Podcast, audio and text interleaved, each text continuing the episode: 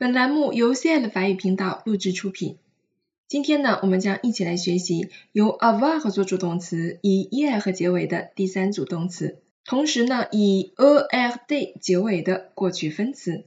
在上一讲当中呢，我们已经介绍了由 er 结尾的第三组不规则动词它的过去分词的变化规律。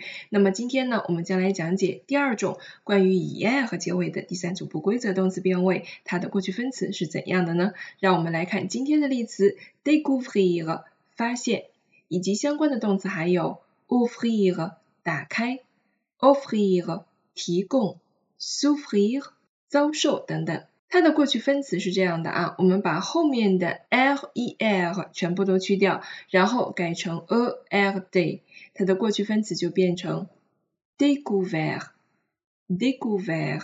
同时呢，由 découvrir 的过去分词又派生出来了它的名词形式，叫做 la découverte，后面加一个 a 啊，就变成了名词阴性的 la découverte，发现、发现物这样一个意思。好，接下来我们一起来变位。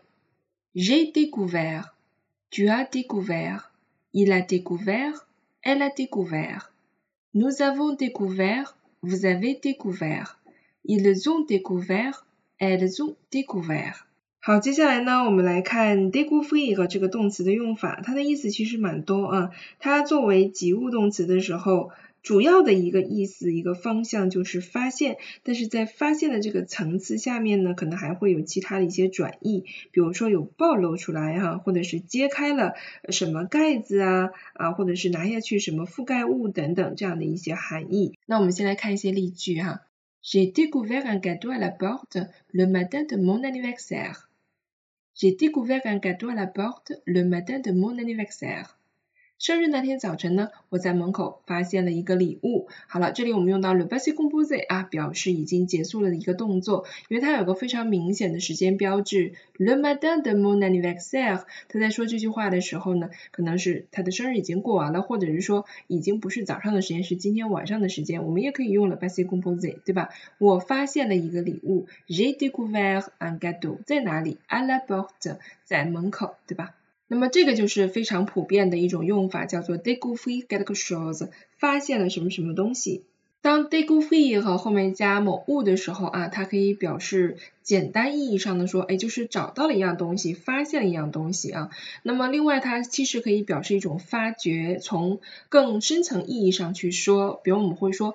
Découvrir une ville，那我们不能说诶发现一个城市，对吧？而是说去认识它，从各个角度上去对这个城市有所了解的一种 découvrir。所以我们要看上下文来判断一下，这个 découvrir 是不是简单的说诶找到了一个什么东西发现了，还是说从比较深层的意义上去了解这个东西，去发掘这样的一个事物哈。我们也可以说 découvrir la France，对不对？我们可后面可以加国家，那这个你肯定不能翻译成发现了法国，对不对？你是要表示发掘啊，从各个层面上去了解法国。这个时候我们可以说 découvrir la France。